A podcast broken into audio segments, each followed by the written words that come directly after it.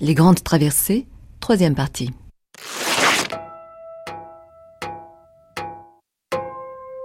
Il est 11 heures, le moment où ces voyages en psychiatrie empruntent une autre forme. Après Besançon hier, nous voici à Lyon. Depuis le quai de la gare, les sons filent jusqu'aux détenus de la prison voisine. Parmi eux, certains sont conduits au SMPR, lieu où s'exerce la psychiatrie en prison, et territoire de notre voyage documentaire d'aujourd'hui.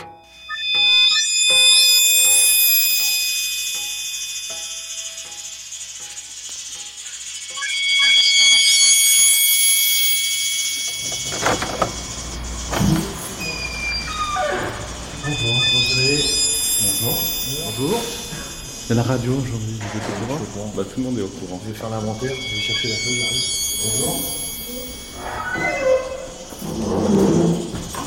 Ah, bah, c'est pour lui.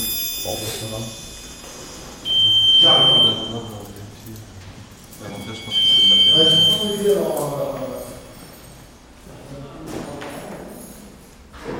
voyez, c'est un peu vieux.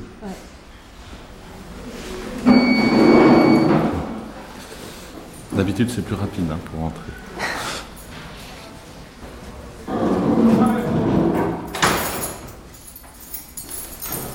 Allez, je suis à vous. Donc, euh, bah, comme dans un aéroport.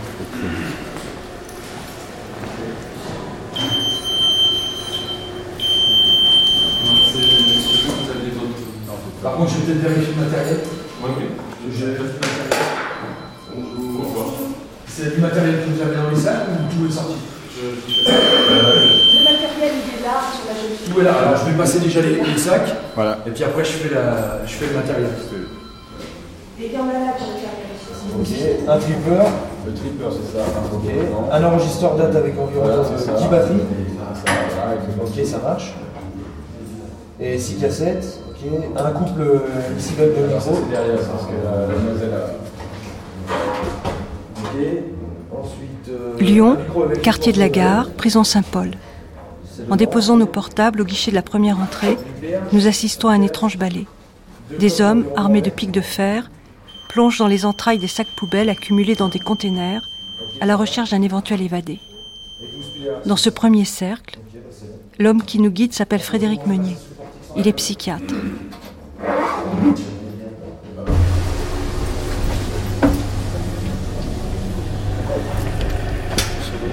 C'est peut-être fragile.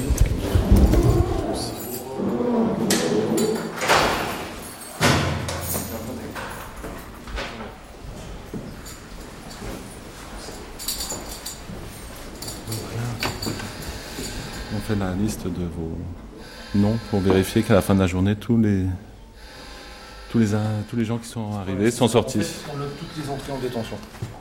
Avec euh, les laissés-passer, les autorisations d'accès. Donc c'est un contrôle à l'entrée et à la sortie, pour savoir si les gens sont bien rentrés, enfin sont bien, surtout sont bien sortis. quoi. Voilà. Par contre, je vous demanderai euh, vos cartes d'identité, ainsi que l'autorisation d'accès. L'architecture est en étoile. Donc il y a un poste central et le- les bâtiments qui partent en étoile à partir de ce poste central. Donc nous, on est dans un de ces bâtiments, on occupe euh, toute une aile. Mais alors c'est très long pour y arriver puisque euh, on doit passer des portes et des grilles et, enfin, et qu'on n'ouvre pas soi-même. Ce sont les surveillants de l'administration pénitentiaire qui, qui nous les ouvrent. Donc euh, on attend et on en passe. euh, Ouais, je me rappelle plus, on les, on les compte régulièrement, mais alors moi j'ou- j'oublie à chaque fois, mais je crois que c'est c'est 10 euh, au moins, hein, 10, 10 portes et, et 10 grilles. J'ai l'honneur de vous informer que vous êtes autorisé à réaliser un reportage audio au SMPR de la maison d'arrêt de Lyon sur le thème de la prise en charge psychiatrique des personnes détenues. À cette occasion, vous êtes autorisé à recueillir les témoignages de personnel et de détenus majeurs, condamnés, volontaires et choisis en accord avec le chef d'établissement. Cette autorisation vous est délivrée sous la réserve express de l'accord du médecin-chef du SMPR, du strict respect de l'anonymat physique et patronomique des personnes détenues L'accord des détenus ne constitue pas une levée de cette obligation, du respect de la sécurité de l'établissement et des personnes, du respect des conditions matérielles fixées par le chef d'établissement, que les faits ou raisons qui ont conduit à l'incarcération ne soient pas évoqués. Vous êtes invité à prendre contact avec M. Perron, directeur de l'établissement, afin de convenir les modalités pratiques de votre reportage qui ne devrait pas excéder deux jours. Je vous prie de croire, madame, à l'assurance de mes sincères considérations. Voilà. C'est la lettre type Oui, bien sûr. Eh ben pour moi, c'est tout bon. Eh ben, je m'en prie.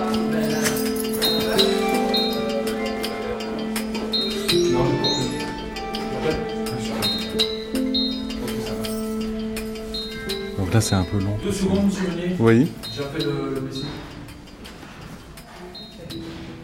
Dans Lyon, il y a deux quartiers. Il y a le quartier Saint-Paul où nous sommes euh, actuellement.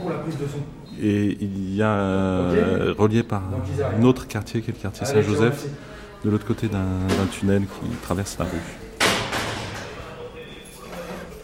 Messieurs, bonjour. Allez-y, je vous en prie. Profitez-en. L'environnement ici, euh, dans cette maison d'arrêt, n'est pas du tout évident, sachant que c'est l'une des plus délabrées de France. euh, on essaye de faire avec.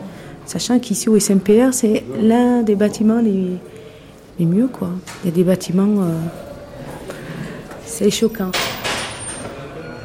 Vous savez, il y a un reportage euh, de radio. Tout le monde est au courant. La communication se fait alors. Donc c'est ça le, le poste central, avec la, la piste circulaire qu'on appelle la piste. Et donc les bâtiments rayonnent. Donc ici, bah, il y a l'entrée, un bâtiment de détention qui est réservé aux travailleurs, généralement. Et puis après, bâtiment G, F, bâtiment H qui est le plus grand bâtiment de Saint-Paul. Je ne sais plus combien il y a détenus, mais autour de 250 je crois. Bâtiment E et le bâtiment D, ici qui est le, SMP. hein. Au bâtiment F, au rez-de-chaussée, il y a l'infirmerie euh, somatique. Et le SNPR, bah, c'est le service psychiatrique. Donc le rez-de-chaussée, bah, pour l'instant, il n'est pas encore en activité, mais ça, ça va venir. C'est plutôt les soins ambulatoires, donc les détenus qui sont en détention normale et qui viennent pour, pour des soins. Il y a aussi une antenne de toxicomanie. Enfin, le, ça s'appelle plus antenne toxicomanie depuis longtemps, mais on a gardé le terme. C'est centre de soins spécialisés aux toxicomanes. Il y a une plaît. Ah bah ça...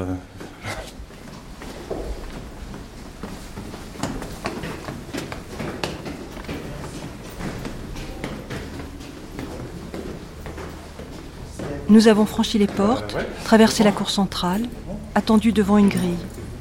Face à nous, le bureau des surveillants. À gauche, un couloir barré par une porte. À droite, le même couloir desservant des bureaux.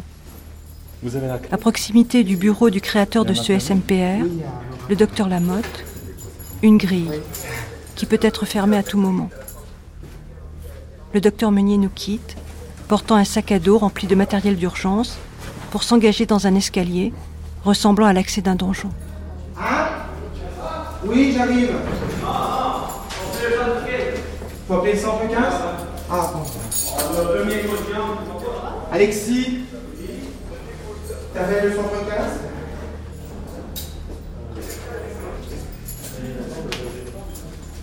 Hein Tu veux voir un voisin Il est inconscient, là. Tu peux dire qu'il est inconscient, hein. Euh, tu fais, tu fais, tu fais. Tu fais, tu fais. Je vais chercher le cahier. Ça passe dans vous? Euh, ouais. que je leur un minimum de renseignements. Ouais, attends, je te donne un numéro. Numéro, c'est pas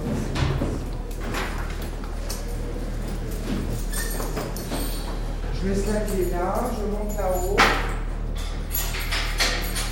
C'est non pour monter ici ou. Oui, bah montez, montez puisque monsieur le maire.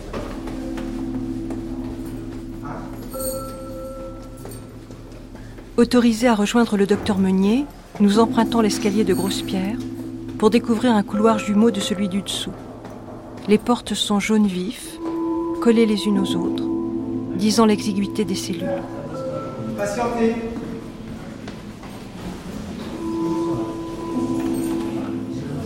Voulez que j'aille appeler quelque chose pour un thermomètre ou quelque chose? Il y en avait, il y en avait mis.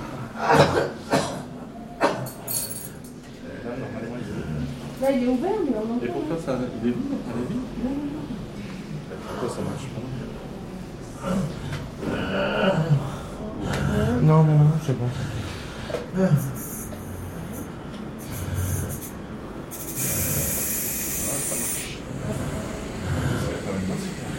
descendre Hein On n'arrivera jamais à descendre. Non. Il est trop lourd, Ce qu'il hein. faudrait dire à Alexis, c'est qu'il Qui prévoit quand même qu'il y ait des pompiers pour rencarner parce que. Ouais, bah je vais lui dire.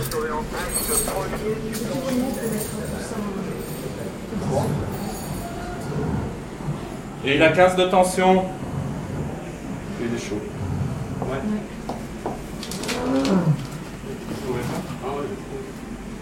On essaye de mettre une voie, moi Allez. Bien. On voit.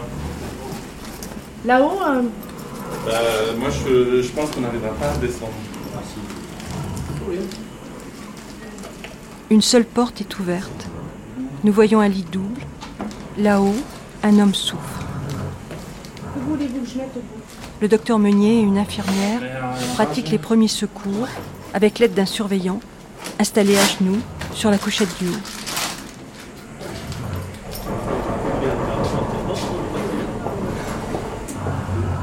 Vous pouvez pas ranger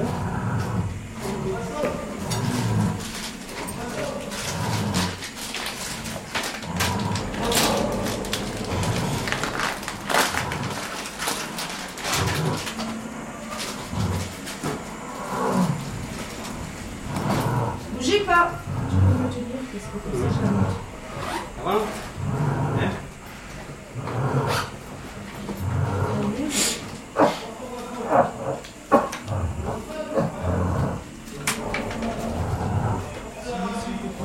Quand il, ré- il réagit à la douleur, Oui, réagis. il va. Oh, il va Vincent bouger comme vous avez dit. Ouais, t'as une roulette à nous faire passer Hein Une roulette à nous faire passer J'ai pas compris. T'as pas une roulette à nous faire passer Ouais, c'est chaud la roulée là. Ouais, mais faut, faut que Ramsey descende. Là, là, pas le surveillant. Ouais, moi j'aurais en promenade le, le tabac.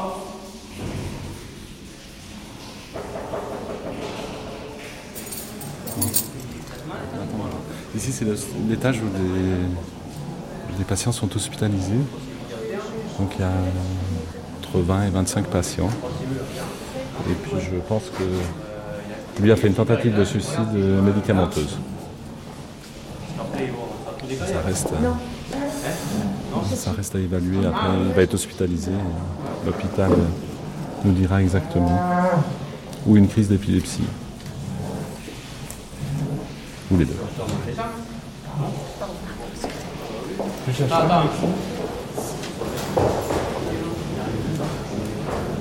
vous voyez qu'on n'est pas dans un hôpital, donc euh, c'est un peu compliqué de soigner quelqu'un qui en plus est assez, euh, assez lourd. Et, euh, et puis il est sur un lit à étage, donc c'est pas très pratique. C'est pour ça qu'on aura besoin des, important, des quand même. pompiers pour euh, probablement pour l'aider à remonter.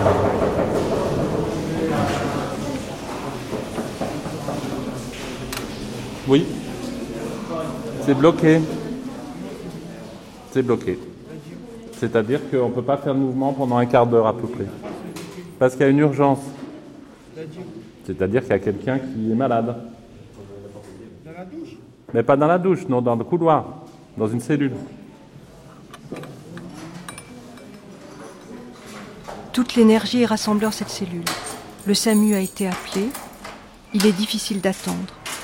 Les infirmiers et surveillants commencent avec retard la distribution des médicaments.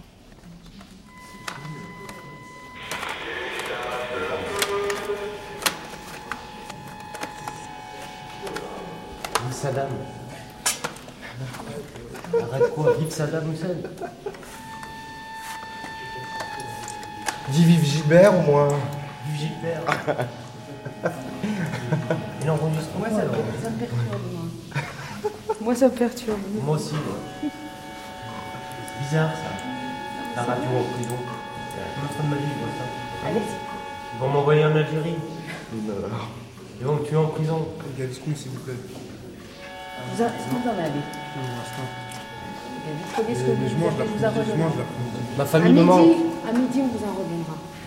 Allez, à tout à l'heure. Le docteur Meunier Oui, m'assassiner. Bonjour.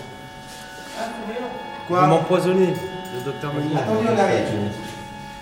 L'arrivée des pompiers et du SAMU rend inutile toute autre présence. Ils doivent conduire le patient à l'hôpital. Nous redescendons vers l'étage des bureaux, pendant que continue la distribution des médicaments.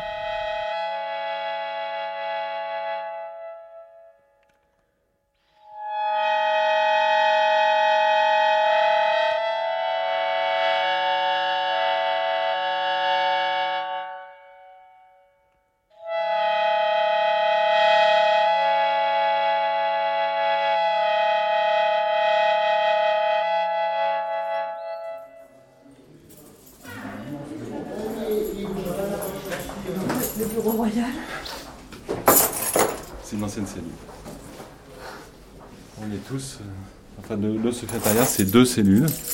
Pour trois, enfin, deux anciennes cellules.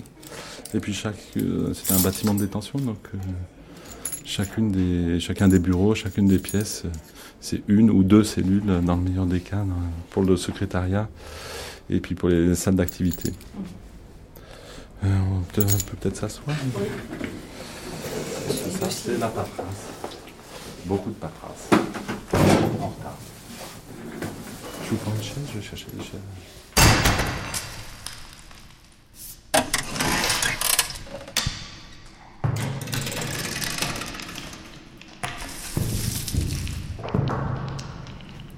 Qui est-ce qu'on accueille dans ce SMPR, euh, Bruno Bonnard? Comme j'ai pour habitude de dire, le SMPR existe parce que les prisons existent. Et euh, la prise en charge des patients que l'on a sont avant tout des patients incarcérés, alors soit en tant que prévenus, soit en tant que condamnés, peu importe. Donc déjà au niveau de la population, c'est toujours la même, c'est ce sont des détenus. En ce qui concerne les pathologies, euh, c'est exactement les pathologies que, euh, l'on rencontre, euh, je dirais, en, psychiatrie générale.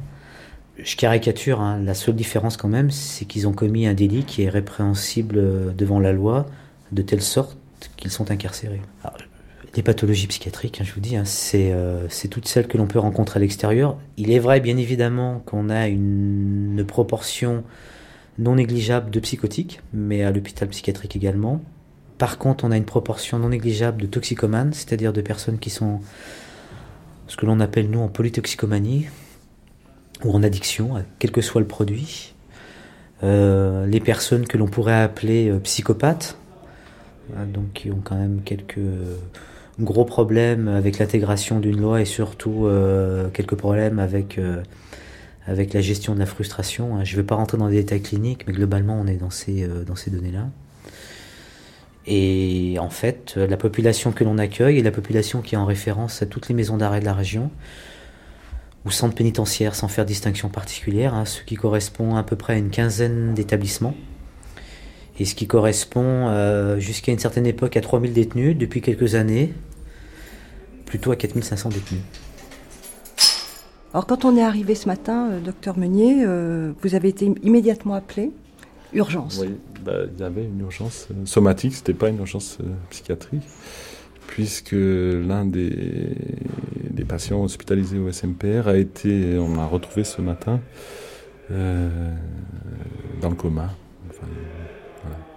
Il est probable qu'il ait pris des, des comprimés de, de neuroleptiques. C'est son traitement normalement pour la nuit. Je pense qu'il en a stocké pendant quelques jours pour. euh, puis il a fait ce, geste suicidaire. Au SMPR, le régime pénitentiaire est entièrement appliqué, euh, c'est-à-dire notamment la nuit. Les surveillants qui font les rondes n'ont pas les clés de cellule. Bon, et puis c'est souvent au matin. euh, enfin, bon, il ne faut pas non plus que les auditeurs croient qu'il ne se passe rien la nuit. Bien sûr, bien sûr, il y a des rondes, les surveillants sont très attentifs, mais en tout cas, il n'y a pas de soignants. Et puis, euh, ce- Tom dormait, et, et puis on s'est aperçu. Oui Euh, Je pense que c'est Alexis qui l'a. Mais c'est peut-être bien moi qui l'ai pris après. Il faut peut-être que j'aille répondre au médecin. parce que-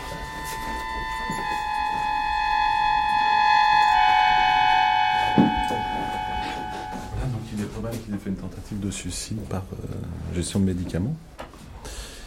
Et euh, bon, on a commencé les premiers soins en attendant euh, l'arrivée du SAMU et, des pompiers. Alors c'est vrai que le, service de soins, en général, en prison, psychiatrique et somatique, ben, suit les mouvements et les aléas de, la prison. Là. Donc, les mouvements sont bloqués, ça veut dire que les détenus ne peuvent pas, sauf bien sûr urgence ou chose tout à fait impérative, se déplacer. Donc, nous, on ne peut pas peut pas les voir. Euh, ça va durer le temps que, euh, que cette personne prise en charge par SAMU soit, soit hospitalisée. Euh, la prison, c'est à la fois extrêmement rigide. Je parle plus de la prison que de la psychiatrie pour l'instant, mais nous travaillons en prison. C'est à la fois extrêmement rigide et puis il y a aussi un côté souple, notamment parce que je pense que ça, vous avez pu le voir, on a de très bonnes relations à Lyon euh, avec l'administration pénitentiaire. Donc, euh, euh, voilà, même si les mouvements sont bloqués, si peut très bien, pour certains cas particuliers, dire que les soins doivent l'emporter sur cette mesure et qu'on doit avoir tel patient. et la politique du service que l'on essaye de respecter en permanence. C'est aussi des fois un moment où on est Enfin, c'est une politique qui, je dirais, qui nous permet de penser aussi, de discuter entre nous, entre professionnels, c'est de pouvoir offrir aux détenus euh, qui ont des troubles psychiques les mêmes soins que ceux dont ils pourraient bénéficier à l'extérieur. Docteur Lamotte, qui sont ces patients qui sont ici Les patients qui sont ici, euh, c'est pour la plupart des gens qui euh, ne savent pas équilibrer leur économie psychique vers la parole et qui ont, qui ont fait usage du comportement. Ils l'ont fait dehors, ce qui les a amenés à la délinquance, et ils continuent à le faire ici. En général, ici, c'est plus souvent sur eux-mêmes d'ailleurs qu'ils agissent, mais c'est aussi quelquefois sur les autres, dans des violences répétitives ou dans une intolérance à la promiscuité qui est de règle en prison. Hein. Et cette souffrance, ben, on essaye de la prendre en charge. Euh, avec les moyens qu'on peut avoir, étant entendu qu'on la prend dans le même cadre, il reste en prison. Donc c'est cette donnée de base. On les soigne, mais sans les faire sortir d'ici. Sauf lorsque on peut dire qu'ils sont tout à fait fous et dangereux et qui relèveraient d'une hospitalisation d'office à l'extérieur. Alors à ce moment-là, on a le droit d'utiliser l'article D398, c'est-à-dire de dire au nom du Code de procédure pénale qu'ils ne sont plus en état de rester en prison parce qu'ils sont en aliénation mentale et dangereux et on peut les transférer en hospitalisation d'office. Mais ce transfert est bref et concerne très peu de gens. La plupart des gens qu'on prend en charge ici peuvent être psychotiques, peuvent être psychopathes, peuvent être pervers, mais ce qui caractérise, euh, ce qui les réunit en quelque sorte, c'est une souffrance et une expression de souffrance qui est en général euh, bruyante et spectaculaire. Il faut qu'on s'attache à traquer aussi l'expression discrète, humble, qui a un peu tendance à passer inaperçue, à pas être signalée par la détention et euh, qui nous est euh, dont on a connaissance par les autres hein, indirectement. Il faut qu'on soit aussi à l'affût de celle-là. Mais je dirais que les gens qui sont hospitalisés, c'est plus souvent ceux qui ont fait du bruit et qui ont fait du bruit en liaison avec une pathologie mentale.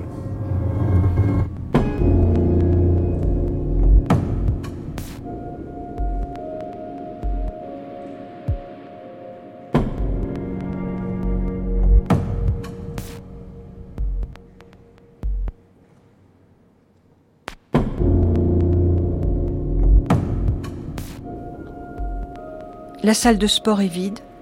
Ce matin, l'ordinaire est pulvérisé. L'atelier journal est annulé. C'est pour nous le moment de rencontrer un patient.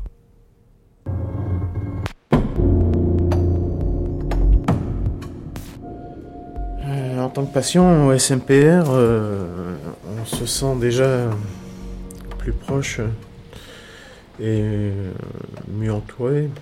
On m'a mis au bâtiment H avant d'être ici. Et euh, ce n'est pas du tout la même vie, on est complètement anonyme. Et euh, c'est, c'est même des fois inhumain. Euh, et comment. Donc après, je suis venu, je suis venu ici, c'est vraiment. On se sent. Il y a une vraie différence. On se sent plus. plus homme. Euh, malgré que je sois retourné une fois en bâtiment ou H24 Et où là, j'ai fait une tentative de, de suicide. Je me suis mis un coup de ciseau parce qu'on se sent abandonné. Et à quatre dans une cellule, c'était invivable. Alors qu'ici, ben, les murs ont des couleurs. et, on a nos infirmiers qui viennent nous voir quand même pour les traitements. Euh, puis les surveillants sont assez conciliants. Enfin, pour moi, ça va. Vous aviez eu affaire avec la psychiatrie avant? Non, c'est la première fois. Alors, qu'est-ce qui vous a fait passer de la détention au SMPR Qu'est-ce qui s'est passé pour que vous arriviez là? Ben, En fait, euh, j'étais vraiment euh, dépressif. Euh, je m'en voulais beaucoup de mes actes et prêt à me faire du mal. Donc, euh, le chef de, de, poste en a déduit qu'il valait mieux me mettre un petit peu plus sous surveillance pour éviter que je ne fasse euh, une bêtise. Mais euh, de toute façon, comment l'angoisse, on, l'a toujours. Quand on est en prison, on a toujours, même si on a sa date de, sortie, on a toujours euh, une idée comme quoi il puisse nous arriver encore quelque chose, qu'on puisse pas sortir à la date prévue. Euh, c'est terrible. C'est toute la journée on y pense. On compte les jours, les heures, certains comptent les années. Moi, je suis arrivé à compter les presque les heures. Mais c'est c'est terrible. Et quand vous êtes en bâtiment, vous êtes vraiment anonyme. C'est-à-dire qu'on est comme à la SPA, des chiens euh, jetés dans des cages. Il faudrait avoir l'expérience de vivre au moins une journée dans une cellule de, ces vieux bâtiments qu'on ne vous montrera certainement jamais. Et euh, c'est terrible. Je suis arrivé dans une cellule où il y avait trois personnes déjà. On m'a donné un matelas pour coucher par terre.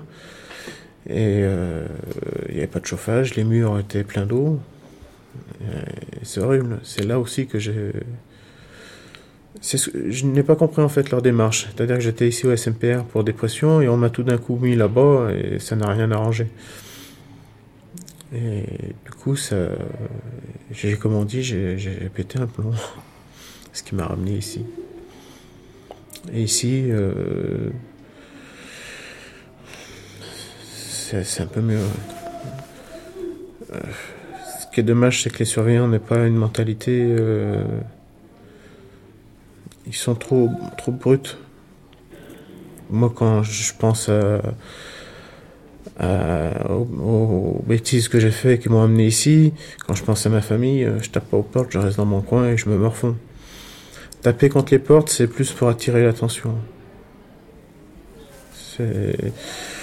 Non, au contraire, on met un petit papier et puis on attend que le surveillant veuille bien ouvrir la porte et, et nous confie aux bons soins des infirmiers ou médecins. Quoi.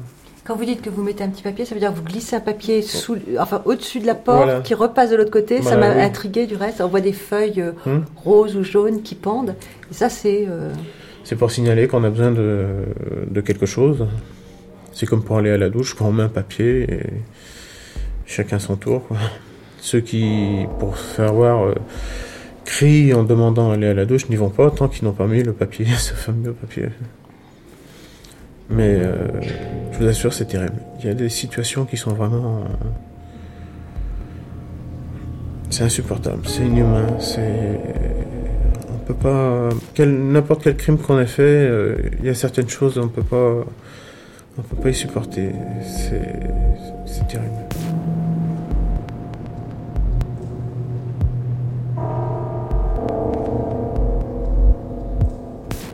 C'est choquant. Moi, je sais que ça fait pas longtemps que je suis ici euh, en tant qu'infirmière. J'ai la première, ma première euh, visite, c'était lors euh, d'un stage, lors de ma formation d'infirmière, et j'ai fait mon mémoire sur la relation soignant et soigné. Et c'est vrai qu'on ne peut pas être du tout insensible à, à l'environnement. Il y a des, c'est vrai qu'il y a des choses qui, qui, qui me, qui m'ont choqué, qui me choquent encore toujours. Quand on sait que la base de notre formation, c'est l'hygiène, euh, l'accompagnement, et ici, même à la limite l'hygiène, on ne peut pas leur donner un minimum d'hygiène. Euh, en détention, ils ont deux douches par semaine. Ici, bon, ils ont. sont un peu mieux. sont un peu mieux quand même lotis.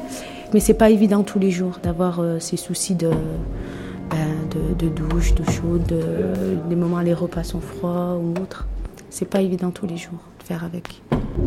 Et puis, moi, j'ai trouvé que les cellules sont très petites, avec ces lits superposés. Ils sont bien ici. Hein. En détention, il y en a qui sont quatre dans la même cellule. Donc, euh, les trois, c'est des superposés. Puis, il y en a un qui glisse euh, un matelas à même le sol, donc la nuit pour se lever, puis même pour, pour aller aux toilettes. Donc les problèmes de constipation, euh, ben, c'est un problème qui revient très régulièrement. Euh, ben, la, peau, tout en découle et c'est vrai que ben, on est là un petit peu. Il y en a, beaucoup qui viennent nous voir justement pour un peu s'évader, avoir un moment de, soutien. Ou disent, hein, c'est un moment euh, où on peut souffler, où on peut parler.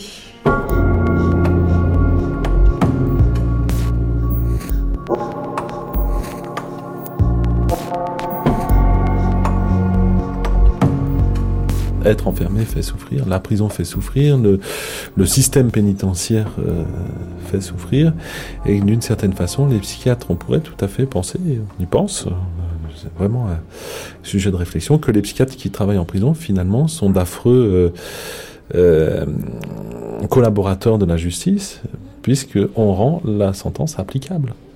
Hein, en soignant des gens qui souffrent en prison, on fait en sorte que la peine euh, qu'on leur applique euh, soit applicable. il y a cette dimension qui, je, crois qu'il faut l'avoir euh, à l'esprit parce que elle sous-tend quand même un certain nombre de questionnements éthiques, pratiques aussi, de, l'activité. Alors, sur la, souffrance engendrée par la prison, je crois que ce qui est évident, c'est d'être subitement euh, séparé d'un contact normal avec euh, l'environnement qu'on a à l'extérieur et notamment la famille, les amis, etc. Donc euh, l'incarcération elle-même, l'arrivée en prison est un moment de production de symptômes, surtout de symptômes anxieux. Éventuellement même d'idées suicidaires, voire de conduite suicidaire, parfois de, suicide. L'arrivée en prison est une, des périodes à risque par rapport au suicide. Donc d'une façon systématique, euh, pour essayer un peu de de repérer ces, troubles. Déjà, tous les arrivants en prison sont vus par un membre de l'équipe, en général un infirmier ou un éducateur de l'antenne toxicomanie, pour dépister ce type de troubles et d'autres, éventuellement les, antécédents, les problèmes de conduite toxicomaniaque, etc. Et là encore, par rapport à ces symptômes. Oui, ça se présente mal. Ah. Il faut que... Bon, je vais peut-être aller voir ce qui se passe. Ah, c'est rien d'être plus. Bah, euh...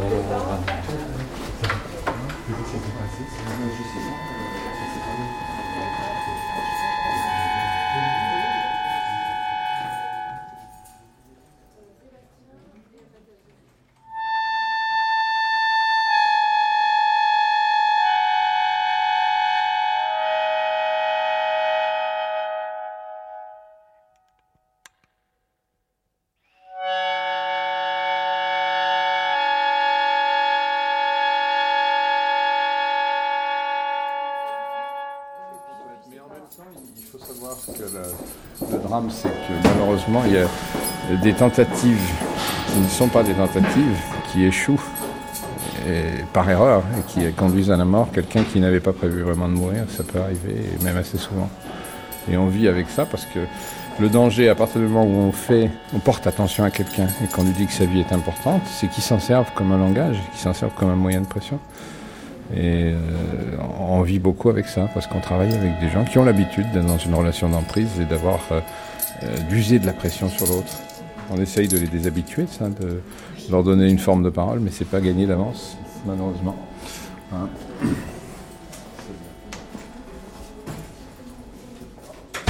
C'est vrai qu'on a toujours un sentiment de gâchis épouvantable, probablement plus en prison qu'ailleurs, bien qu'il faudrait normalement non. Il faudrait qu'on arrive à traiter systématiquement les choses exactement en prison comme à l'extérieur. C'est à ça qu'on vise aussi bien sur le plan du soin que sur le plan de la dignité. Donc il n'y a pas de raison de faire une discrimination positive, mais en même temps, euh, c'est vrai que dans l'analyse de, ce qui se passe, on, est toujours, euh, on se met en cause parce que même si euh, on a le droit de, de mourir sans que ce soit la faute de son médecin, et heureusement, ce serait une, une forfanterie épouvantable de penser que tout ce qui arrive aux gens vient de leur médecin. Mais en même temps, ça concerne. Chaque fois, ça fait repartir sur un autre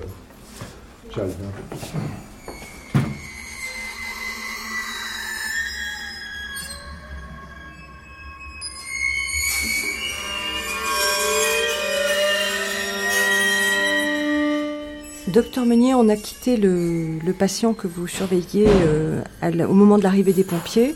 Et là, je viens d'entendre parler de massage cardiaque. Euh, oui, bah, je suis allé voir. En fait, euh, au moment où le SAMU euh, est arrivé, bah, il était dans un état préoccupant, mais qui ne paraissait pas catastrophique. Et le médecin du SAMU vient de me dire qu'au moment de l'intubation, il a fait un arrêt cardiaque. Donc, il a été massé. Et après trois quarts d'heure à peu près de réanimation. Malheureusement, il, est décédé.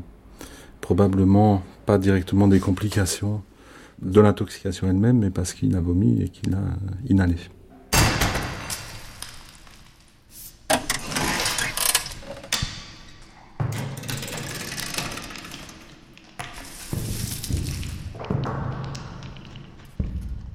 Pose fatalement la question euh, qu'est-ce qu'on n'a pas vu, qu'est-ce qu'on n'a pas fait. Euh, et puis ce matin, c'était particulièrement dramatique parce que quand on a fait les premiers soins, il était dans un état grave, mais il n'était pas. Euh, moi, j'ai été rassuré par l'arrivée du SAMU.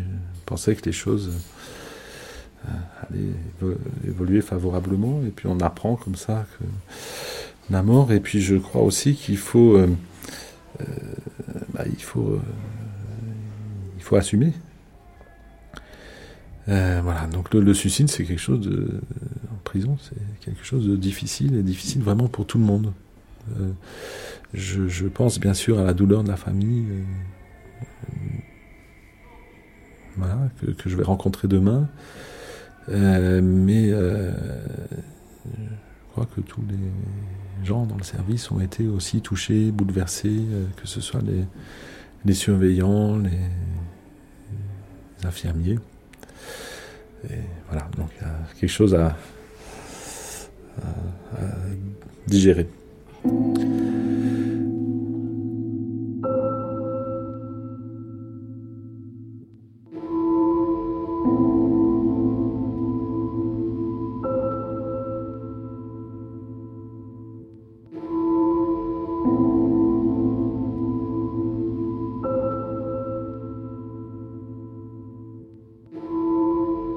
Saint-Paul à Lyon, il est midi.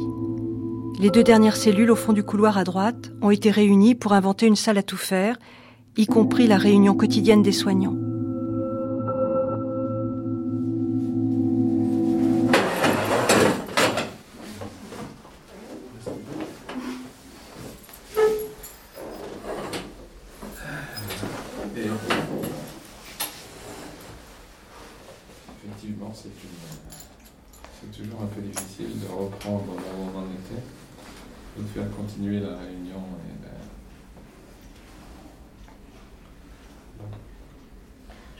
Comment ça se passait. On va...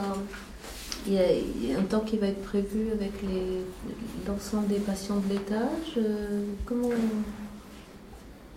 Habituellement, non, on ne fait pas de traitement spécifique, mais je pense que ça va être évidemment présent euh, il n'y a pas eu de groupe parole ce matin. Bah non, et, on se disait que la semaine prochaine, on allait prochaine, on va mettre, euh, les amener à, parler. c'est toi, David euh,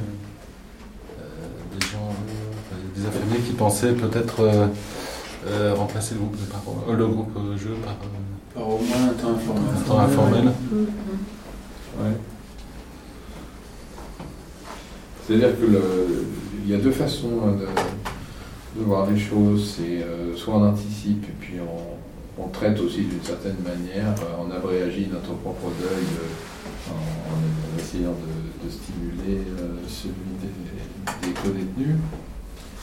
Et on est quelquefois d'ailleurs très surpris de voir que les réactions sont souvent de très grande banalisation. De toute façon, euh, quand c'est pas je peux avoir sa chambre, euh, c'est quelque chose du genre, ben, on le savait, puis voilà, on continue. Il y a des moments où on a des réactions inverses de, euh, haine brutale, surtout quand il s'agit de quelqu'un qui n'était pas très populaire. Il y a une aversion, une fois qu'il a disparu, la, culpa- la culpabilité s'abréagit avec une attaque de l'institution euh, ou des médecins qui n'ont pas protégé, ou souvent d'ailleurs plutôt de la, détention. C'est une espèce de restauration de. euh, c'est pas la faute des médecins, c'est la faute de ceux qui euh, éventuellement maintenus en détention, ou qui ont été, etc. Mais euh, on peut pas. C'est assez difficile de provoquer quelque chose euh, de façon artificielle. Je pense qu'il faut être disponible puis attendre un peu. Ça dépend énormément, puisque c'est- malheureusement cette expérience est déjà arrivée. Euh, Ça dépend beaucoup de la, la conjoncture, de qui occupe les cellules à ce moment-là. Quand on a euh, que des psychotiques, c'est pas euh, la même chose que quand il n'y a que des psychopathes ou quand. euh, Mais peut-être qu'ils n'ont pas osé finalement euh, aller L'aborder. vers les infirmiers ou avant un groupe jeu. En général, oui aussi. Si, Dieu merci, ça c'est une des choses qui est relativement souple. C'est- Surtout en ce moment. En ce moment, il n'y a pas de. euh, on n'a pas vraiment de non-dit. Euh, il y a des moments où on a des gens qui sont beaucoup plus silencieux, euh, qui sont beaucoup plus euh, en, en position de défiance projective. En ce moment, c'est un, le service est plutôt anaclitique. On a tendance à s'appuyer beaucoup. et les gens craignent une chose par-dessus tout, c'est de sortir, de retourner vers les ténèbres extérieures de la détention, ou même, ou même de retourner euh, euh, à l'extérieur tout court, hein, puisque un découpé d'hier soir, qui est sortant euh, incessamment, exprimait clairement qu'il il préférait rester au SMPR que sortir, dehors. Parce que ce qu'il attend dehors est beaucoup plus exigeant. Il va être quasiment sans domicile, euh, obligé de retrouver euh, une vie de mendicité ou de, cloche. euh. C'est vrai que c'est même pas tellement la question du confort matériel, c'est la question de la vie de relation, de la prise en charge. Ouais. Où en est le, où en sont les autres demandes? Alors moi, je- par contre, j'avais deux patients que je devais voir ce matin et que je n'ai pas pu voir, du blocage des mouvements. Il y avait notamment monsieur. Je le vois Vous tout à l'heure avec Nora. Voilà, Ouais. je me demandais si ça vous était possible de le voir parce que maintenant Ouais. il demande à venir euh, au SMPR, sachant que donc on avait bien euh, couplé le fait d'être au SMPR avec la reprise d'un traitement. Oui, parce que là. euh, Voilà, pour dire ça. aussi euh, C'est le pack du soin. ah ouais, Je pense qu'il sait très bien quoi ça Je pense parce que là ça lui a été quand même bien, bien Non, mais dit. alors, je le verrai sans problème tout à l'heure. Oh non. non. Fou ou pas fou? Sous subutex, Après l'interne, oui, on verra ça un demandeur. petit peu. Demandeur, Ça, oui, ça c'est- bouge Hein. Il a tenu 4 mois. On ne sait pas. En tous les cas, il faisait parler de lui euh, aux entrants. Il réclamait son traitement. Ouais. Sinon, un peu plus, il 6 mois. Et lui, il présente exactement le, problème du porte-à-faux. Il est euh, schizophrène euh, authentiquement, et avec euh, des épisodes délirants, tonitruants, mais en même temps suffisamment difficile du point de vue des troubles du comportement pour pas séjourner en permanence à l'hôpital. Et bon, il était pas tout à fait assez malade pour relever de la prise en charge complète pas tout à fait assez sain pour pouvoir vivre en famille où euh, et son AH ne lui suffit pas avec tout ce qu'il consomme. Il est évident qu'il est dans une mendicité armée à partir du 15 du mois. hein. Mm. Donc euh, c'est même un miracle qu'il tienne 6 mois d'or. On s'attend à récupérer le mois qui suit le, la sortie de façon régulière. On va voir. Le, problème, c'est que sa famille se coupe de plus en plus parce qu'elle ne peut plus le porter. Euh, donc il est de plus en plus seul. Oui. plus prosaïquement, euh, je suis au CMP en début d'après-midi et je suis à la fac après. D'accord. Mais je peux revenir euh, après une course, ça va finir à 4h30, 5h. Vous voulez me dire pour monsieur Ouais. Il a été vu, donc on l'a revu, oui, hier, et on l'a revu avec le docteur Lassien. Bon, il n'y avait pas d'inquiétude. Ben, il nous avait été en fait signalé euh, parce qu'apparemment il consommait énormément d'alcool à l'extérieur, donc il a passé euh, la période des 5 jours, mais on le trouve très détaché par rapport à, ce dont on l'accuse, hein. donc on va continuer à le suivre avec Jérôme. Mmh. Et puis il a juste un traitement hypnotique pour l'instant, il ne veut rien d'autre. Bon, que le inquiet. Ah ben pas plus que ça, sauf qu'il est vraiment très détaché. Euh, il est accusé euh, d'un homicide. Euh, ben oui, je vais prendre 30 ans. Ben vraiment, non. Pas plus que ça. Il a été signalé deux fois, c'est pour ça qu'hier hmm. je l'ai reçu. Il n'a pas du tout fait le lien avec le retentissement. Du tout, mais du tout. Il le présente comme quelque chose de complètement. Ah oui, détaché, mais vraiment. Conjoncturel.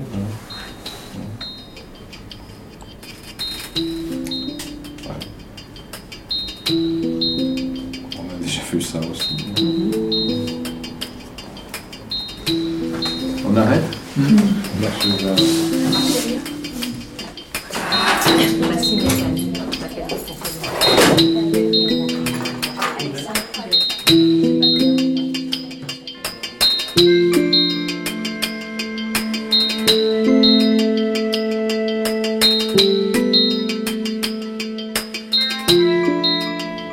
vous êtes surveillant ici. Quand nous sommes arrivés ce matin, vous étiez euh, euh, dans un moment en fait euh, paroxystique où vous aviez à faire face au pire. Oui, oui, tout à fait.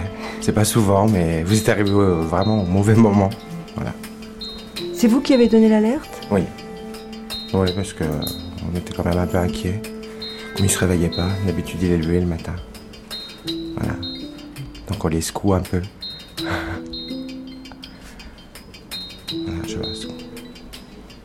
Alors qu'est-ce que c'est que ce, que ce service où nous sommes? Comment vous le voyez, vous? Comment je le vois? Hmm. oh, Un service de soins ici. Un gros service de soins qui est nécessaire en prison de toute façon.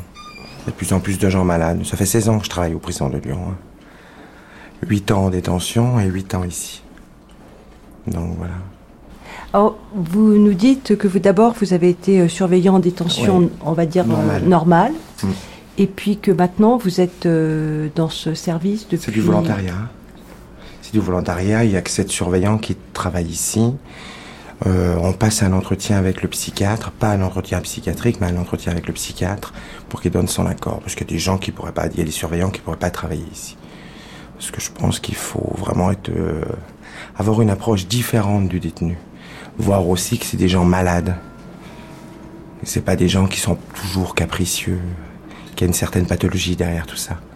Il n'y a pas un rapport de force ici. Par rapport à la détention où c'est plus autoritaire, où il y a, on leur dicte une conduite à tenir. Et ici, la conduite elle y est, mais on le dit avec des mots différents. Alors, qui sont les patients qui sont ici euh, Ils sont très différents de ceux que vous voyez dans la détention ordinaire? Ah Oui, il y a des pathologies lourdes, hein. très lourdes quand même. Oui, c'est des gens souvent euh, très agité qui arrive. Euh, on ne sait pas toujours. Euh, en plus, on gère quand même pas mal de départements et pas mal d'établissements. On en a beaucoup qui viennent de l'extérieur. Donc on sait que c'est souvent lorsqu'ils viennent aux prisons de Lyon, euh, c'est que déjà les, gens sont déjà bien malades. Ça, se traduit comment pour Ça peut être par de la violence. alors c'est rarement contre nous, c'est souvent contre eux-mêmes. Mais ça peut être très très violent. C'est plus stressant que la situation de ce matin, par exemple. Les cas difficiles qui arrivent, c'est souvent plus stressant parce qu'on ne sait jamais comment les aborder. C'est toujours difficile euh, d'avoir l'approche avec le détenu. Parce qu'il n'entend pas toujours tout de suite. Il faut un petit peu de temps.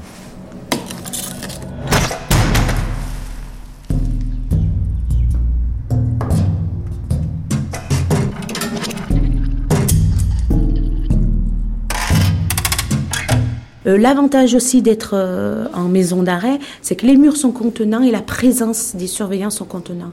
En service de psychiatrie dans les établissements typiques, euh, quand il y a une personne qui est agitée ou autre, c'est les infirmiers qui font la contention. Ici, juste la présence des surveillants et des murs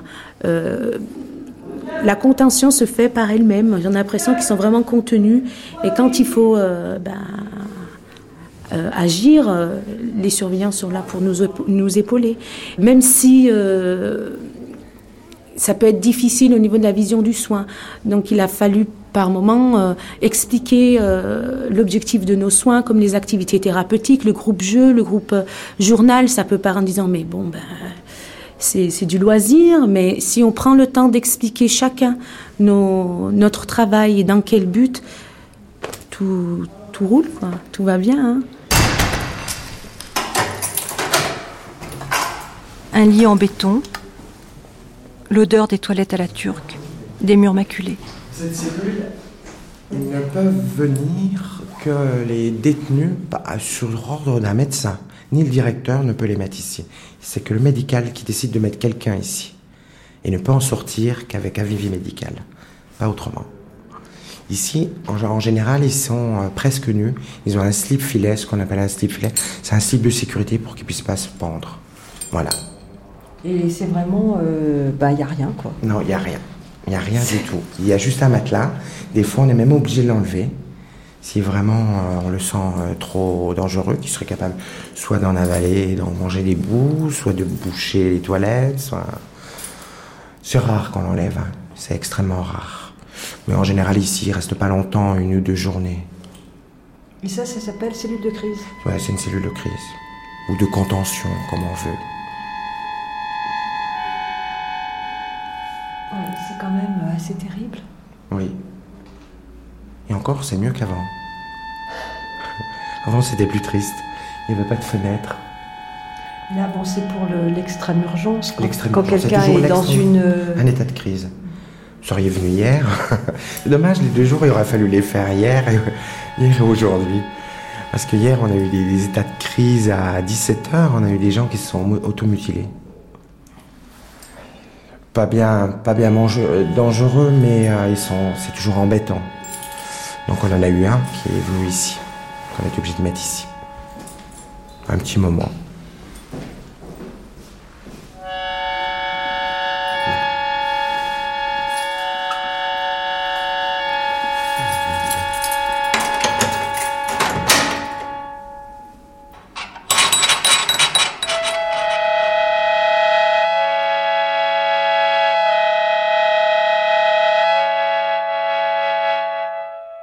Faire la coupure, il faut pouvoir se dire à l'extérieur, il faut se protéger aussi. Il faut énormément se protéger parce qu'avec tout ce qu'on voit, tout ce qu'on entend, partir avec, on se détruit et puis après on ne devient plus soignant. Et, voilà. Pour le, décès, on peut dire les choses, comme ça on ne part pas chez nous avec. Mais des situations comme ce matin, euh, je vous dirais, j'aime pas du tout vivre ça. Hein. on le vit, euh, même si on donne une image assez, euh, assez dure comme ça, c'est aussi une façade pour se protéger. Ça nous a jamais fait plaisir d'avoir des morts, euh, d'être impuissant. C'est surtout ça. Mais il n'y a pas que ça. Et tous les gens qu'on sauve. Et tous les gens qu'on sauve. On a aussi des fois des lettres de félicitations parce qu'on dépend quelqu'un, qu'on a sauvé quelqu'un. Ça m'est arrivé il n'y a pas trop longtemps, voyez. Donc euh,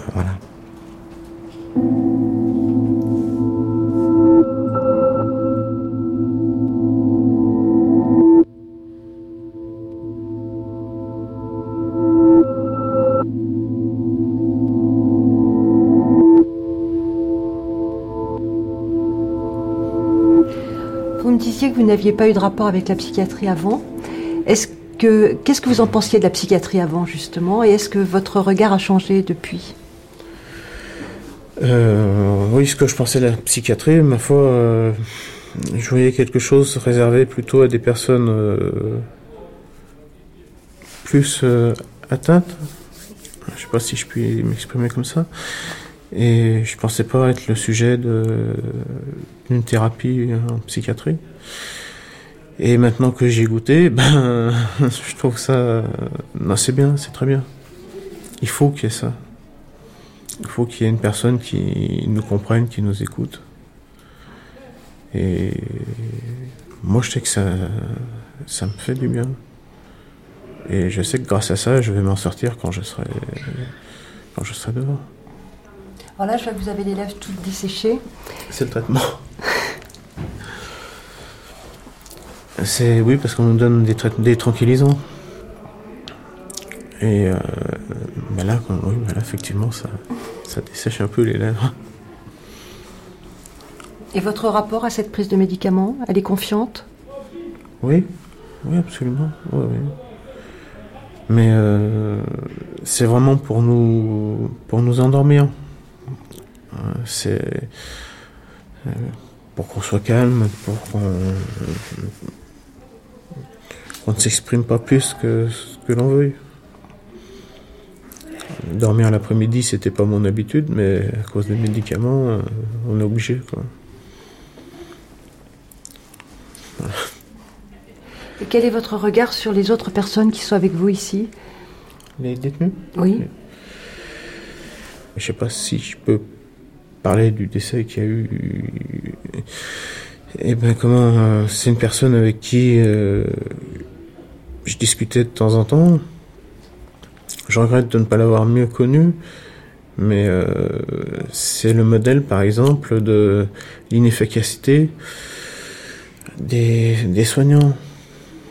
Euh, ça revient un peu à ce que je vous disais tout à l'heure, dans le fait que même si on met un papier, on n'est pas forcément tout de suite entendu. Moi, par exemple, je me suis pendu en prison. J'ai pris ma ceinture, je me suis accroché à un barreau et je me suis laissé, je me suis jeté du lit, je me suis pendu. Euh, chance ou, pas, euh, le gardien ouvrait la porte euh, deux trois minutes après.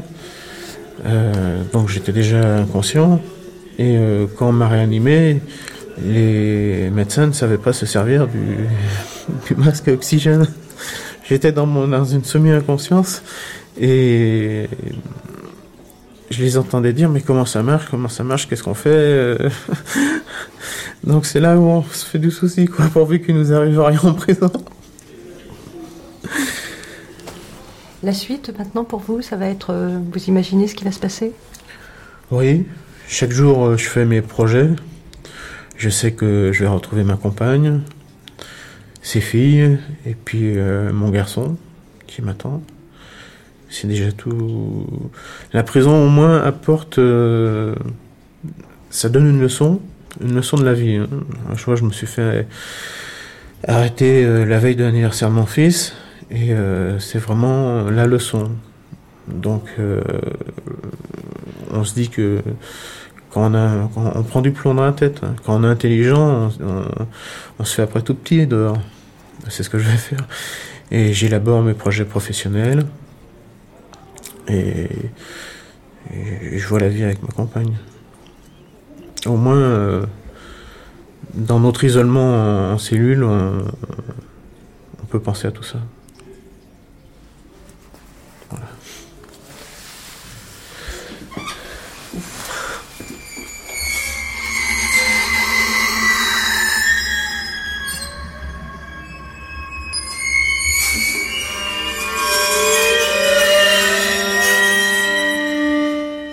Prison, vous avez vu, c'est un monde très fermé, où on entend des bruits, où on interprète forcément les bruits. Euh, ce matin, l'un des patients disait, je l'espère en plaisantant, euh, le docteur Meunier veut m'empoisonner avec, euh, avec ses, médicaments. Donc l'univers carcéral, en étant très fermé, a tendance à exacerber les symptômes euh, de l'ordre de la persécution. C'est la faute de l'autre, c'est la faute aussi de celui qu'on a sous la main, hein, puisqu'on est coupé du reste, et à multiplier euh, aussi tous les symptômes de type caractériel. Il se voit beaucoup plus euh, les cris, les coups, les troubles du, du comportement. C'est pas vraiment une pathologie liée à la prison dans ce cas-là, c'est une formulation symptomatique que l'on retrouve plus en, plus en prison. Et on la retrouve aussi particulièrement chez des patients très fragiles, très régressés, euh, très immatures, euh, qui ont tendance en prison à paraître très fous, très psychotiques, voire délirants. Et on sait par nos collègues qui les prennent en charge à l'extérieur que ces symptômes-là ne sont pas observés lorsqu'ils sont hospitalisés par exemple, où eux observent plus les troubles du comportement, voire même le côté délinquant euh, du, du, sujet. Donc on a affaire finalement à des patients qui parfois sont trop fous pour être dans la prison, on en a parlé un peu à midi pour l'un d'entre eux, et euh, trop délinquants pour entrer dans la psychiatrie, euh, la psychiatrie ordinaire. Alors moi je ne crois pas qu'il s'agisse d'une psychiatrie spéciale euh, ou d'une euh, ou de maladie euh, mentale spéciale à la prison. Je pense qu'il s'agit d'une euh, expression de symptômes qui est très différente du fait euh, du milieu carcéral et du milieu fermé et euh, d'un milieu où on ne peut se faire entendre qu'en faisant du bruit.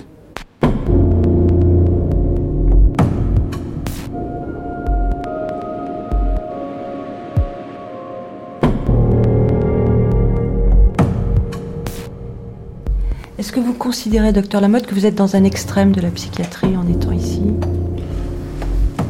Oui et non. On est dans un extrême de la psychiatrie parce qu'on a très souvent affaire à des gens qui ont été rejetés du système traditionnel.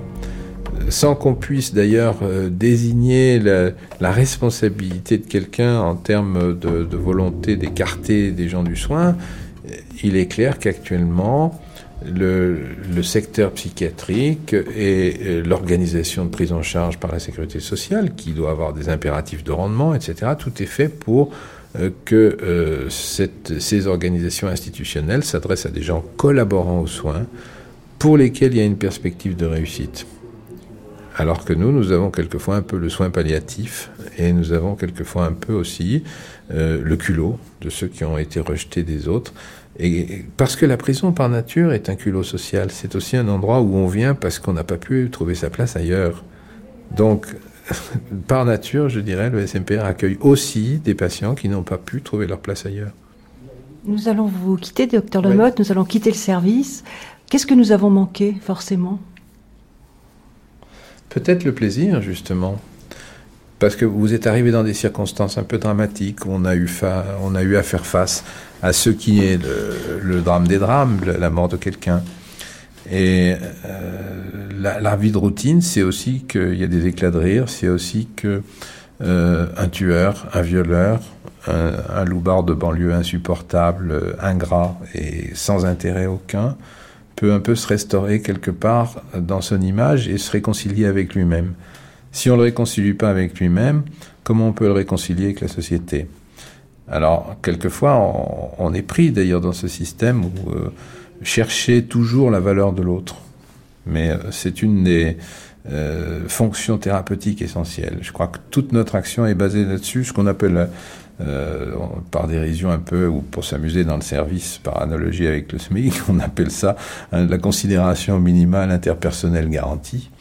Et quand on bute sur quelqu'un pour lequel on n'a pas de... On est découragé, qu'on trouve rien, on se rappelle un peu ce que j'avais lu un jour sur le t-shirt d'un étudiant canadien. Personne n'est jamais tout à fait inutile, il peut toujours servir de mauvais exemple.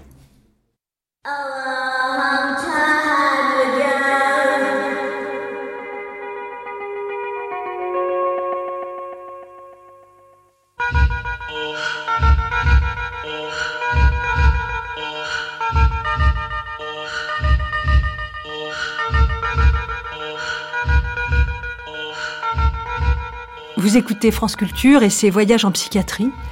Nous n'avons pu, après cette journée, faire autrement que revenir dans le service psychiatrique de cette prison de Lyon pour capter différemment ce lieu et notamment approcher le travail de ces infirmières qui, de la distribution des médicaments aux ateliers dits thérapeutiques, ont bien voulu nous accueillir. Nous les entendrons demain à 11h. Notre voyage continue. Changeons de monture, du documentaire, nous allons passer au document.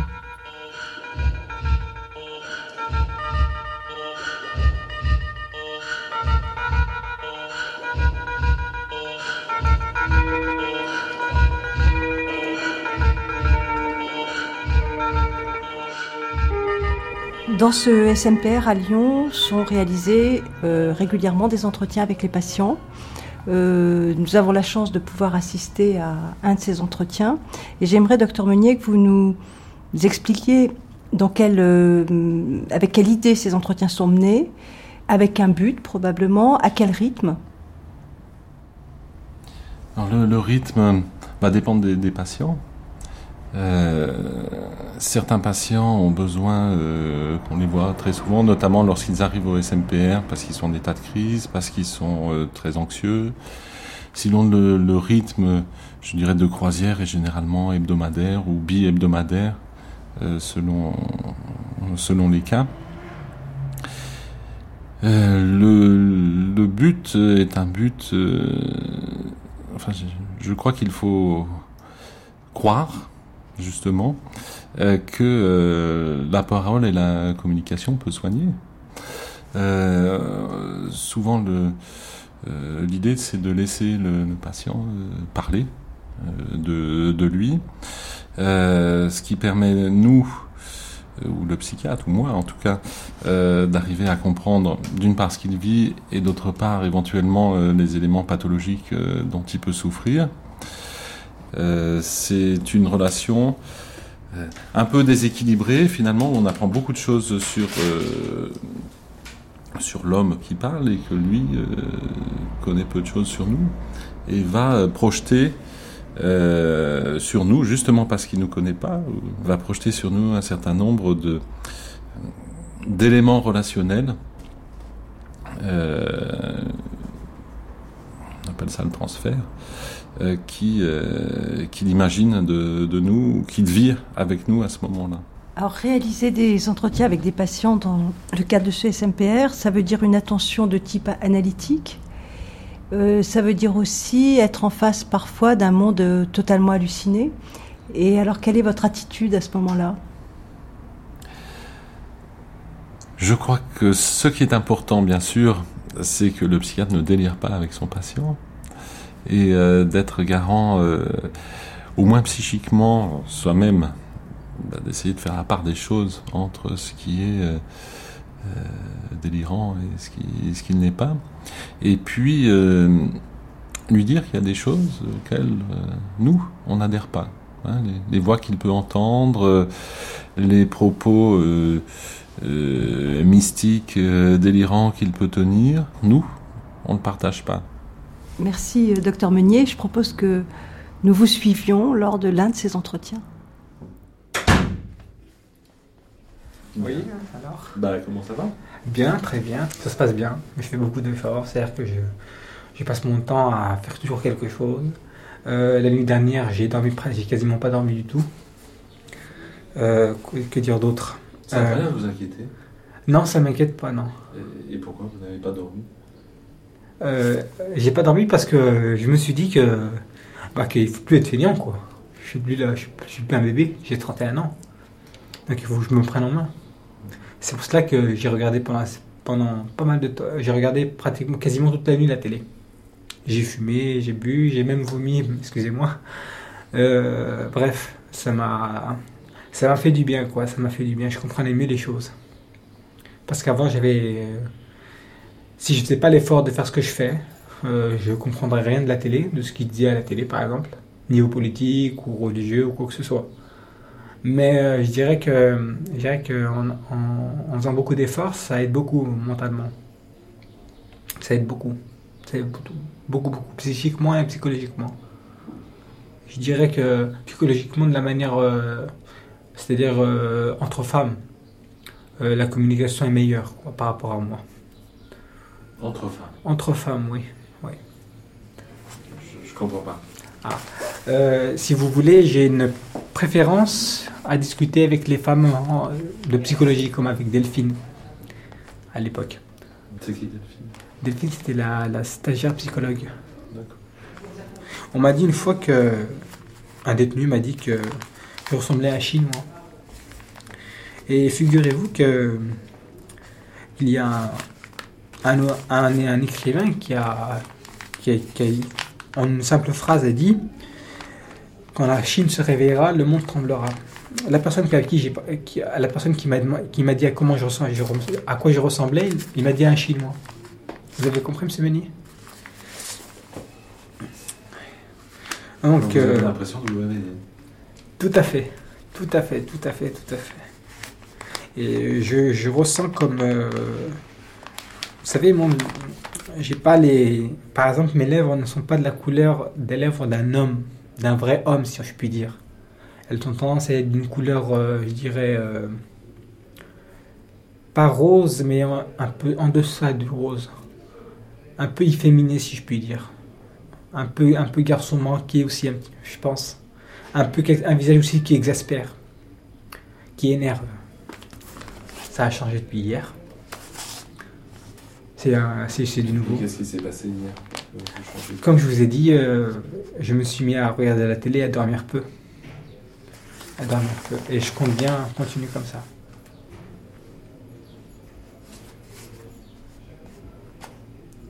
Je compte bien continuer comme ça, oui. C'est très important. Parce que, sans vouloir dire que je suis intelligent, je dirais que. Je dirais que j'ai des capacités et qu'avant je ne les utilisais pas. Parce que j'ai un cerveau comme tout le monde. On pourrait dire que tout le monde est schizophrène à ce moment-là. Si, si, si tout le monde se bute, si tout le monde euh, n'est pas concentré, n'est pas attentif, comme ça a été le cas pour moi quand j'étais en, collège en sixième, buté. Si on se laisse aller, forcément, on devient schizophrène. Par contre, si on lutte contre la schizophrénie, on n'est plus schizophrène. C'est pour ça qu'en fait, la schizophrénie, d'après ce, ce, celui qui a sorti justement ce, cette maladie, c'est un juif euh, qui s'appelait euh, Sigmund Freud. Il y a, si vous voulez, euh, des choses qui sont justes, mais des choses qui sont fausses. Les, les choses qui sont justes, c'est c'est que ça donne beaucoup d'intelligence. Et les choses qui sont négatives, c'est se faire mal à son corps. Vous faites mal à votre corps? Oui, oui, en faisant des choses qui ne sont pas agréables à dire et à faire, que je n'aimerais pas dire. Cela revient aussi de- de- du passé aussi. Du passé, je vous en ai parlé, monsieur Meunier. Voilà. C'est pour ça, donc, il n'y a pas besoin de dire que je suis schizophrène. On peut dire que je suis guéri. On peut dire.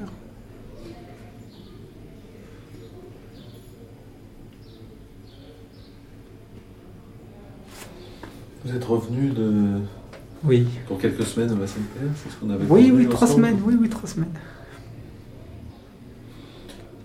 Et là, je crois que euh, trois semaines qu'on avait convenu finissent la semaine prochaine. Oui. Fin de semaine prochaine ou en début de celle d'après. Oui. Vous pensez que vous allez pouvoir retourner en détention normale après? Oui. Oui. Je le souhaite. Avec des projets?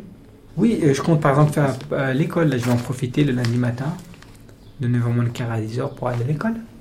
Ensuite, quand je retournerai en détention, je pourrais peut-être, euh, s'ils veulent bien de moi encore. Il y avait eu des petits problèmes à l'école. Oui, d'accord. C'est vrai.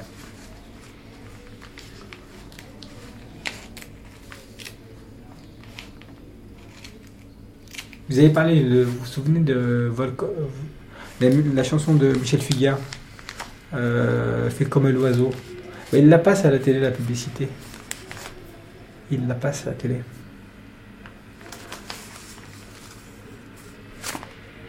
Aimé aussi, je suis le mal aimé. Le mal aimé, je suis aimé. Euh, le, le mal aimé, je suis mal- le, mal, le mal aimé, oui. C'est pas la même chose. Parlez souvent des chansons. Oui, bah, comme je l'ai dit une fois, c'est motivant. C'est motivant de. de.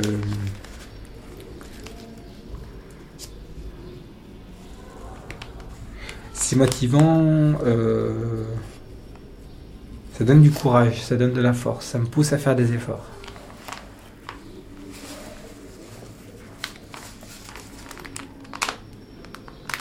Je m'inquiète pour M. Je vous l'avoue. J'ai peur de rester trop longtemps en prison quand même. C'est vrai, je vous ai dit que je me. ça va, mais j'ai pas envie de passer toute ma vie en prison.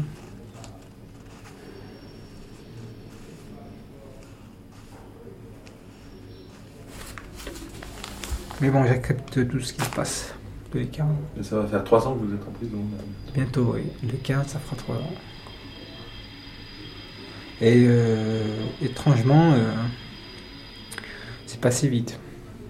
C'est passé vite quand même. Je m'étonne moi-même en voyant le temps. Par contre, là en ce moment, je vois le temps être plus long. Je vois le temps plus long. Euh, pour monsieur, en concernant, s'il vous plaît, monsieur Meunier, pour les, vous savez, les, les tampons, Je crois que pour l'instant, votre traitement, il est euh, assez équilibré par rapport à ce que ça a été euh, Oui. avant. Là, D'ailleurs, on- l'un des objectifs du séjour, c'était qu'on vous donne votre traitement pour vous aider à le prendre correctement. Oui. Bon, je dis pas que tout va bien, mais euh, vous êtes quand même euh, mieux qu'à une certaine, Oui, oui, une certaine période. Vous êtes moins anxieux, notamment. Moins anxieux, oui. Moins anxieux. Moins anxieux. Je fais abstraction, c'est-à-dire que si les voiles viennent vers moi, je les refoule. Je les laisse pas m'attaquer. Et j'essaie j'essaie d'être zen. C'est dur d'être zen, mais parfois j'y arrive. À avoir, l'esprit tranquille. Mais c'est très, très, très difficile. Très difficile. C'est possible que quand je retourne en détention, c'est possible qu'après j'aille au, au, au- au Vinati pour qu'on on fasse des. Vous savez, pour que ça disparaisse complètement. On verra. Pour l'instant, euh, il me semble qu'on va rester là avec le traitement. D'accord. Moi, moi, en tout cas, euh, ce qu'il y a, c'est que hum, quand, quand- avant de rentrer en prison, j'étais, euh, j'ai vu, je marchais le long de la rue pour rentrer chez moi, en, partance de, de, l'habitacle où, vit euh, ma famille. Alors, à, mon- appartement, au milieu du chemin, j'ai vu une lumière, une lumière euh, forte. C'est pas les lumières de lampadaire une lumière euh, très scintillante, je dirais, euh, longue, grande. Et euh, j'ai pas osé regarder, mais c'est vraiment pas les lumières du lampadaire, hein, ça je suis certain. Et euh, pour moi, c'est un démon. Pour moi, c'est un démon que j'ai vu, que j'ai que j'ai pas voulu regarder, que j'ai pas voulu savez parce que c'était pas la lumière du lampadaire. Ça se voyait que c'était quelque chose de spécial, que- quelque chose qui sortait de l'ordinaire, qui n'était pas naturel. Et euh, j'ai eu, j'ai eu peur. Parce qu'il y a des démons. Dans la religion musulmane, c'est connu ça. Il y a les djinns. C'est lu dans le Coran, vous avez une sourate qui s'appelle sourate les djinns. Ce sont des créatures fines qui peuvent nous voir, mais nous, nous ne les voyons pas. Et les films d'horreur que vous pouvez voir, n'importe quel film d'horreur que vous pouvez voir de n'importe quel réalisateur américain, n'importe quel réalisateur de tous les pays du monde, quand ils vous montrent des monstres, ça n'a rien à voir avec les démons. Les démons, ils sont affreux. Affreux, vous pouvez en mourir. C'est affreux, c'est terrible. Ils ont des, par exemple, ils peuvent avoir une patte de chèvre et un visage terrifiant. Que ce soit des hommes, que ce soit des mâles ou femelles. Et les djinns, si vous voulez, ce sont des créatures fines, comme je vous l'ai dit, qui sont comme nous, dans le sens où il y a des musulmans, il y a des chrétiens, il y a des bouddhistes, etc. etc. Il y a des gens qui. Il y a des, djinns qui sont plus forts que d'autres. Leur chef, c'est Satan, Iblis en arabe. Euh, Lucifer, on peut appeler aussi. Il est au Pentagone. Il se trouve près de, près de la- l'Amérique, le triangle des Bermudes. C'est pour cela que souvent, on entendait parler dans le passé que des avions, quand ils, ils- arrivaient, en- l'avion à, à sa hauteur, lorsqu'il traversait ce passage, ce triangle-là, euh, tout de suite l'avion tombait. C'est quoi ça? Ce sont les démons. Les démons parce qu'ils sont beaucoup. Pourquoi? Parce que les démons sont beaucoup plus forts que l'être humain. Beaucoup, beaucoup plus forts. Cela dit, cela dit, hein, ça c'est les démons. Cela dit, les anges, ce sont les créatures dans l'islam qui sont les plus nombreuses. C'est les plus nombreuses des créatures que Dieu a créées. Ils ne peuvent rien, les djinns ne peuvent rien contre un ange. Contre un seul ange, ils ne peuvent rien. Et puis ils sont beaucoup plus forts. Pourquoi? Parce que les, anges sont des saints. Sont des saints. Ils n'obéissent qu'à Dieu. Allah en arabe. Et les djinns, ils essayent souvent, vous savez, quand on voit les, les, une, étoile filante. Vous savez ce que c'est ça? Ça c'est connu dans l'islam, vous pouvez demander. Ce sont les, ce sont les anges qui jettent ces étoiles filantes. Qu'est-ce que je vous dis? Non, c'est pas des étoiles filantes. C'est des, euh, on va dire des comètes, comme des comètes, des boules de feu si on veut. Des boules de feu, pourquoi? Parce que les djinns, ils veulent récolter des informations qui viennent du tableau préservé. Qu'est-ce que c'est le tableau préservé? Le tableau préservé, c'est ce qui était, c'est ce que Dieu a créé euh, parmi les premières choses que Dieu a créées dans, ce- monde, où il est indiqué tout, tout ce qui va se passer, et c'est les anges qui écrivent, tout ce qui va se passer sur la destinée de chaque, de chaque être humain. Chaque être humain. Ouais, tout ça comme si c'était naturel, comme si vous côtoyez. euh, Naturel, oui, oui, oui, parce que Surtout si vous côtoyez vous-même euh, tous ces phénomènes. Parce que je suis musulman. Par contre, je fais plus la prière. Parce que quand on s'engage pour la prière, ça serait, c'est pour toujours et il faut être sincère, il faut être honnête, il faut avoir un bon comportement. Parce que l'islam, c'est la tolérance. Moi, j'ai, con- j'ai fait la prière, si vous voulez, parce que ma mère m'a dit les pre- quand j'étais petit de faire la prière et j'ai tout de suite obéi. Malgré ça, j'ai beaucoup souffert. J'ai beaucoup souffert et j'ai fait la prière. J'ai fait du mal à ma famille. J'ai quasiment frappé tout le monde de ma famille mais c'est une maladie aussi. Je ne dis pas que je suis aussi euh, irresponsable à 100%. J'ai ma, po- j'ai ma part Même de si on est responsabilité. malade, on reste responsable de ce qu'on fait par moment. Oui, oui, tout à fait, ce que je voulais vous dire. Mais euh, si vous voulez, euh, maintenant, j'ai appris, j'ai appris quand même, je vous en ai parlé, à avoir un self-défense. Surtout pas être violent, quoi. Et c'est pas dans mon intérêt. Je risquerais d'avoir des problèmes et ça, je veux pas. Vous me dites que je parle de la religion naturellement, oui, c'est normal, parce que moi je suis musulman non pratiquant. Pas dit ça. Je dis que vous parliez de tous ces phénomènes, les démons, les anges, etc. Oui, oui. Comme si vous les côtoyiez. Ah, ça, vous voulez dire ça? Euh, Figurez-vous que qu'une fois j'étais euh, dans une euh, librairie musulmane. Il y avait sur le côté un divan. Je me suis allongé et j'ai eu une vision. J'ai vu une vision d'un homme beau. Une barbe. J'avais les yeux ouverts. hein. J'étais éveillé. Une barbe, un beau visage. Et à cette époque-là, je croyais encore que j'étais le Mehdi. Vous vous souvenez, Monsieur Meunier, les deux premiers temps. Mais, euh, je ne suis pas le Mehdi. Je ne suis pas le Mehdi. Contrairement aux apparences. Je ne suis pas le Mehdi. Je ne suis pas le Mehdi. Et j'ai souffert à cause de ça, pour rien. Pour rien. Mais c'est pas moi qui, qui fais ça, c'est Dieu. D'accord, je fais la cause. Mais c'est Dieu qui crée les choses. En même temps, vous acceptez de vous soigner. Tout à fait, oui. Tout à fait, c'est normal. Et vous savez, monsieur Meunier, je suis malade de partout, moi. J'en suis sûr. Et, et je pense que vous savez que vous, et je pense que vous savez aussi que je suis malade de, de partout. Comment vous savez que je le sais? Hein? Parce que vous êtes psychiatre et médecin. Vous savez euh, les maladies, vous connaissez les. Même, même en parlant, vous arrivez à, dé- à discerner, discerner des choses. Même au mouvement de mes jambes, de mon corps. Par exemple, j'ai signalé que j'avais des mal aux, aux ischio jambiers. Ça me tirait. J'ai les voies. J'ai des kystes. J'ai un, un kyste ici à ce niveau-là. Euh, j'ai un ballonnement au niveau du ventre. J'ai de l'acidité. Euh, j'ai euh, j'ai beaucoup froid aux pieds de temps en temps. Presque, comme on dit, à les, à les, à les supprimer. Terriblement froid aux pieds. Euh, Ça va être très angoissant, quand même. euh, je suis zen. Je- J'essaie de. Moi, j'ai l'impression, là, vous en parlez. Oui. Voir votre visage, vous êtes angoissé d'en parler. Ah. Non Oui, oui, oui, oui. Puisque vous le ressentez comme ça. Moi, je me vois pas. Je sais pas, vous avez. Plus crispé. Oui, parce, que, parce que oui, parce que je suis malade de partout. Je, je sais que j'ai le cancer, je sais que j'ai le sida, je le sais. Je, je le sais. Pas sûr. moi, je suis persuadé.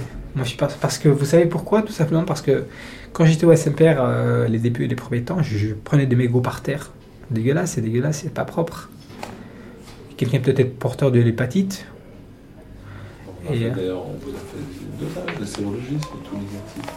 Oui, mais, mais, je sais bien que vous, vous, me, vous me vaccinez pour, euh, pour, des fins, pour à des fins expérimentales, je dirais. Vaccine. Vous prenez quoi fait des expériences sur vous euh, Je dirais que vous essayez de, de, Je suis comme un cobaye, si vous préférez. Bah, vous dites ça, mais en même temps, ça vous fait sourire. Oui, parce que je j'accepte. Vous n'êtes pas un cobaye. Les, les, soins euh, que l'on vous donne, on vous informe sur les soins, sur les médicaments. Déjà parlé à quoi ça servait. On ne fait pas de choses à votre insu. Oui, oui. Oui, je suis d'accord avec vous. Et malgré tout, vous pensez qu'on expérimente? Je vous assure que non. Hein.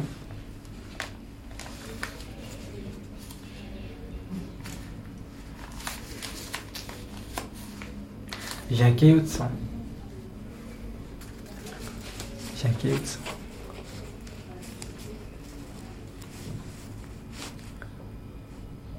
Vous n'êtes pas encore complètement rassuré sur votre état de santé. Ah, c'est sûr, c'est sûr, c'est sûr. Mais il ne faut pas que je me plaigne, parce qu'il y a des gens qui sont pires que moi. Il y a des gens qui sont pires que moi. Le temps qu'on vous accorde ici est fait pour vous. Hmm. Tant d'entretien. Hmm. Et pour vous.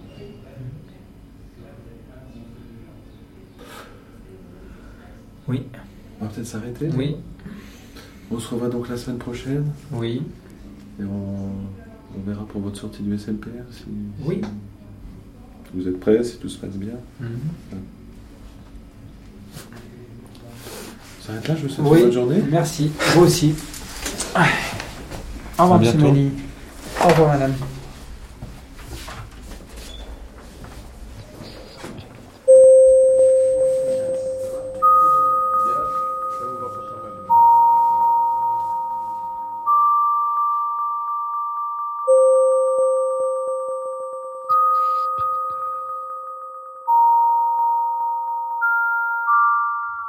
Merci au docteur Meunier, au docteur Lamotte, à Alexis, Gilbert, Elisabeth Clavéroli, Bruno Bonnard, aux patients et aux surveillants. Prise de son, Chantal Novelo. Ainsi s'achèvent nos voyages d'aujourd'hui. Tous les renseignements les concernant sont sur le site réalisé par Anne-Vanessa Prévost sur franceculture.com. Demain, rendez-vous à 9h05 pour des archives qui nous conduiront hors de France. À 10h, nous explorerons la psychiatrie autrement avec Marie-Rose Moreau, Claire Mestre, Yves Nolot, Bernard Jolivet. Puis, à 11h, retour au SMPR de Lyon. Ces voyages en psychiatrie vous étaient proposés par François Test et Irène Omelianenko. Dans quelques instants, le journal de la rédaction de France Culture.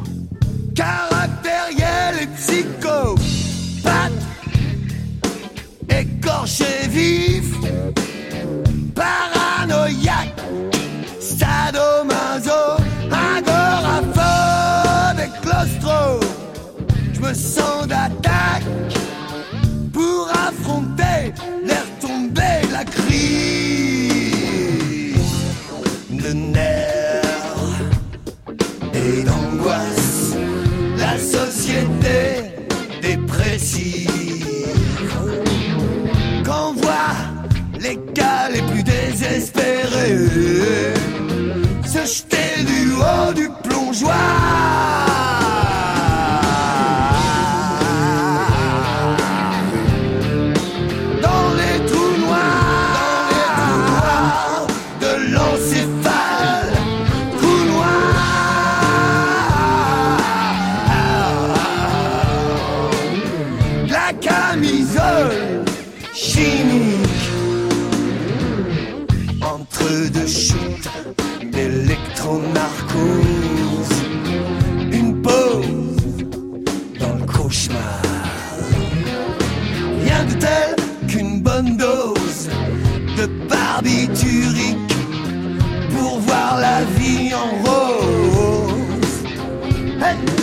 Marchand d'illusions, je veux du pognon, du sexe.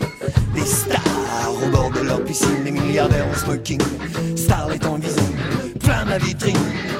Je veux des speakerines en chaleur, des box au tapis, des cadavres en couleur et des parents indignes. Plein ma vitrine, plein mon écran, et surtout que je m'imagine que c'est moi qui